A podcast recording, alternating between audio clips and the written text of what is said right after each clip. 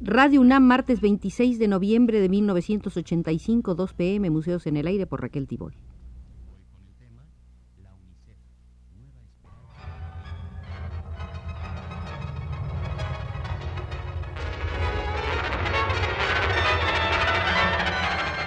Museos en el Aire.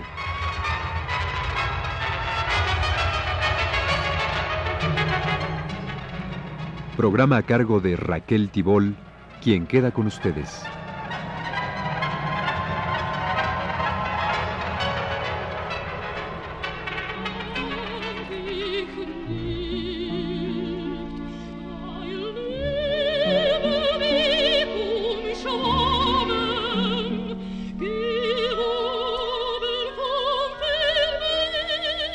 Nos corresponde hoy iniciar la séptima visita a las salas de Guillermina Bravo, la gran coreógrafa mexicana, en el Museo de la Danza Moderna Mexicana.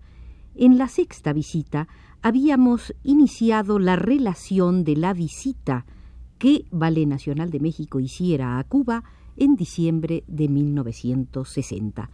Continuemos hoy, pues, con esta importante gira de Ballet Nacional en diciembre de 1960. En un artículo publicado en la revista Política del 15 de enero de 1961, artículo titulado La Revolución Cubana en el año de la educación, Eli de Gortari había señalado Cuando la política de un país se orienta en verdad hacia la satisfacción de las necesidades del pueblo trabajador, entonces la educación se extiende a toda la población y abarca todos sus niveles, al mismo tiempo que la cultura, la ciencia y el arte reciben un impulso vigoroso y se crean las condiciones indispensables para su florecimiento. Y esta era justamente la situación de Cuba en 1960. Una prueba elocuente de estas justas afirmaciones de Eli de Gortari la ofreció la gira de Ballet Nacional realizada gracias a una fraternal invitación del Teatro Nacional de Cuba, institución que en aquel momento organizaba los espectáculos a nivel nacional. La gira se inició el 3 de diciembre de 1960 en la Sala Covarrubias de La Habana y culminó el 19 del mismo mes de diciembre de 1960 con una función en el Teatro Riesgo de Pinar del Río. Duró efectivamente 16 días, en los cuales se dieron 13 funciones en ocho ciudades diferentes, presentando alternadamente un total de 11 obras balletísticas.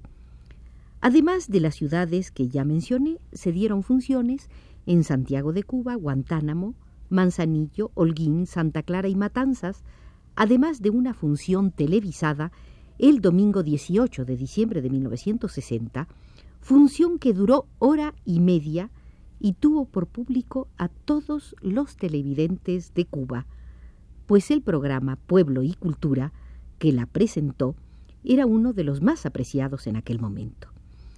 Con excepción de las tres últimas funciones en La Habana, que por falta de organización, algo parecido le había ocurrido en México a José Limón en su última presentación, se vieron escasas de público esas tres últimas funciones en La Habana, las demás se efectuaron con sala repleta. En el Teatro Campo Amor de Guantánamo, de más de 1.100 localidades, se metieron a empujones y a fuerza de entusiasmo más de 2.000 espectadores que en su inmensa mayoría veían por primera vez no solo una compañía extranjera, sino un espectáculo de danza pues ni la misma Alicia Alonso, que tantas giras ya había hecho por su patria, jamás había llegado a esa ciudad extrema. El Teatro Nacional de Cuba no dio a Ballet Nacional de México el tratamiento de un huésped de honor, sino el de un compañero de trabajo capaz de colaborar con muchas ganas y con desinterés sin tacha en sus primeros impulsos para popularizar el arte escénico en todas sus especialidades. El Ballet Nacional de México fue punta de lanza, fue misionero cultural en la Cuba revolucionaria y pudo serlo gracias a su particular actitud artística.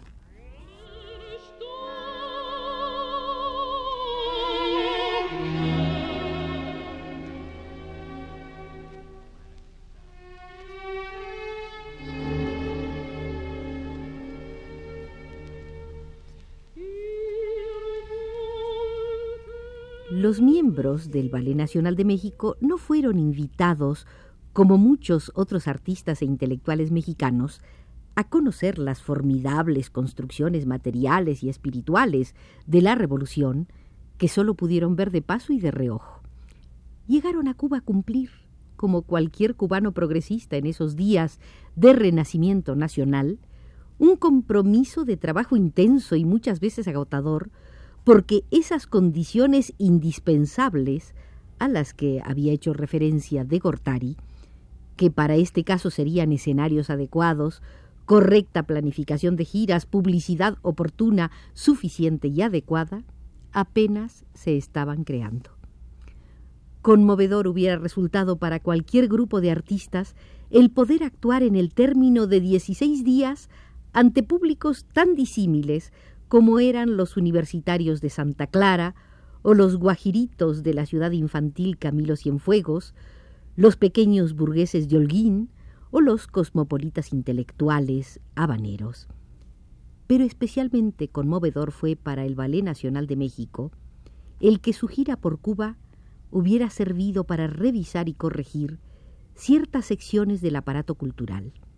La organizativa, por un lado, tan importante, y por el otro, los problemas, posibilidades y deberes de la danza moderna en Cuba, que gracias al empeño del coreógrafo Ramiro Guerra, había ganado en un solo año un lugar y un público en el arte cubano.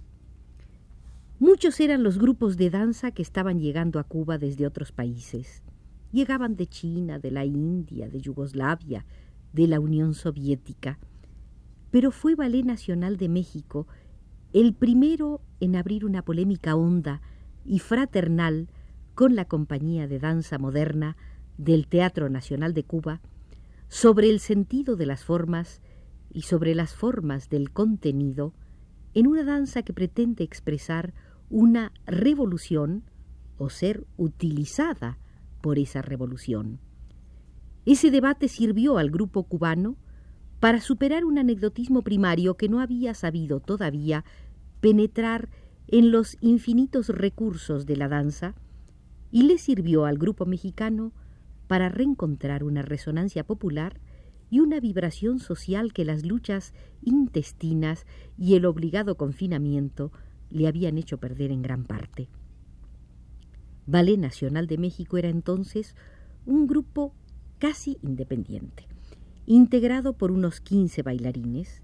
Bien conocida es la inestabilidad numérica de los grupos de danza moderna o contemporánea en México. De esos 15 bailarines, solo cuatro percibían sueldos del Instituto Nacional de Bellas Artes. Además de los cuatro sueldos, Ballet Nacional contaba con el auxilio del IMBA para vestir y escenografiar algunas coreografías. Auxilio que no era desinteresado, pues el grupo debía en cambio, llegado el caso, participar sin crédito específico que lo distinguiera de la compañía oficial, cuyas injustificables debilidades se pretendía disimular con la injusta supresión de los verdaderos créditos en anuncios y programas.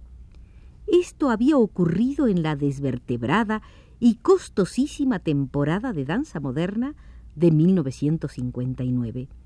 Grupos hubo, como el ballet de cámara, por ejemplo, cuya esforzada y honesta labor era bien conocida, que por no aceptar las exigencias monopolistas del IMBA, no pudieron tomar parte en aquella temporada que de manera descalabrante dirigió Ana Mérida, quien había dispuesto fagocitar a los grupos para vigorizar a como diera lugar el Ballet de Bellas Artes.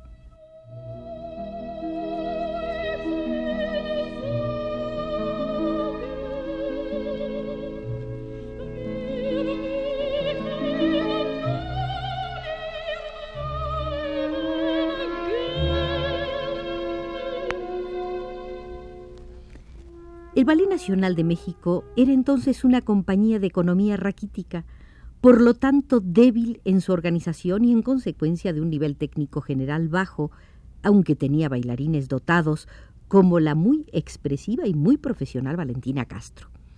Si el Ballet Nacional había logrado subsistir durante 13 años, recuérdese que fue fundado en 1948, se debía a que su tendencia o su orientación había sido lo necesariamente fuerte, lo suficientemente saludable como para contrarrestar sus flaquezas. Al burocratismo convenenciero había opuesto la experimentación sin trabas, a los refinamientos esteticistas en boga enfrentó un humanismo de inspiración popular y trascendencia social. A las fáciles fórmulas nacionalistas opuso una revisión crítica y una búsqueda desprejuiciada de los valores nacionales. Dentro del muy accidentado desarrollo de la danza moderna en México, ese era el capital artístico del ballet nacional perfectamente consciente de sus valores y sus limitaciones, aceptó Ballet Nacional la invitación cubana. No podía este grupo ir a Cuba a mostrar piruetas virtuosas, esplendores escénicos, un gran espectáculo. No podía porque no poseía esos bienes. El Ballet Nacional de México fue a Cuba en 1960 a compartir un anhelo, a reafirmar una tendencia, a probar ante un público muy diferente del habitual la validez de su elástica y antidogmática línea estética. Tales habían sido sus propósitos y su actividad en Cuba, gracias al plan elaborado por el Teatro Nacional Cubano, los sobrepasó ampliamente.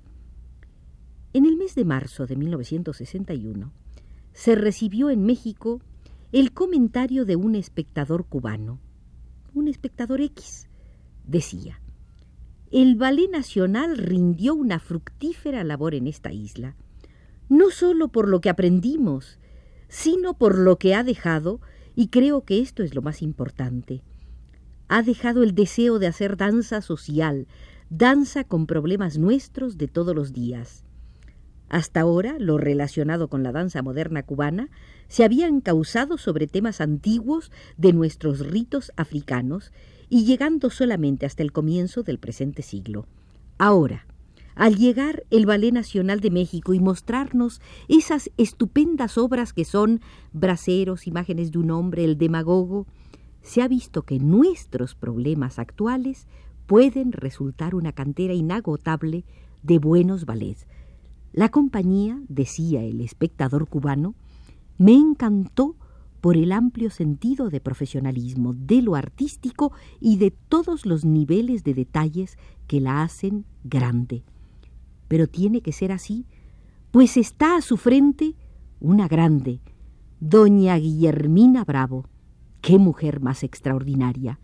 Y cuenta en sus filas a un Carlos Gaona, a mí particularmente, decía el espectador cubano, me encantó y me llenó los ojos de lágrimas la anunciación.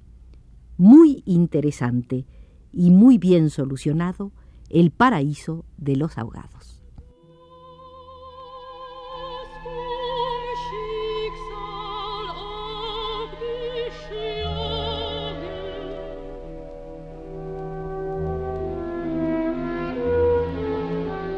Termina así, estimados amigos, la séptima visita a las salas de Guillermina Bravo en el Museo de la Danza Contemporánea Mexicana. Hoy hemos visto la gira de Ballet Nacional por la República de Cuba. Nos ayudó desde los controles el técnico Arturo Garro.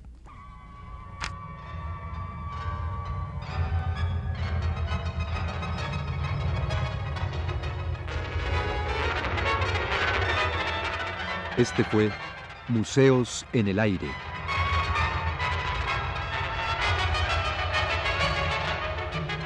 El programa de Raquel Tibol que se transmite todos los martes a las 14 horas.